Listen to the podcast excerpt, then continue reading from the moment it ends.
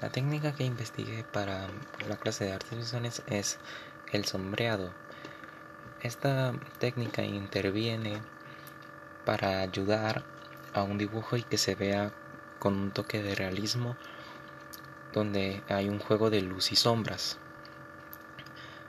Esta técnica lo que sirve es para ubicar dónde se posicionará la sombra de un objeto y por dónde entra la luz para dar una ubicación correcta a esta misma.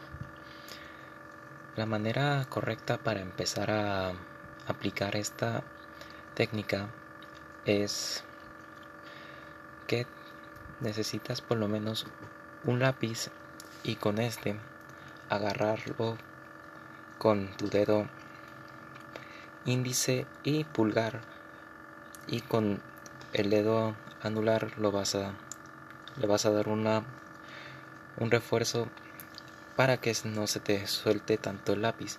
Y con esto irás haciendo movimientos suaves sobre la, la hoja de papel o el área donde estás ubicando la sombra para que sea más densa la sombra. Con el dedo índice aplicarás un poco de fuerza para que la sombra tome más fuerza y más intensidad a la hora de ser aplicada. Eh, bueno, eso ha sido todo. Gracias por oír.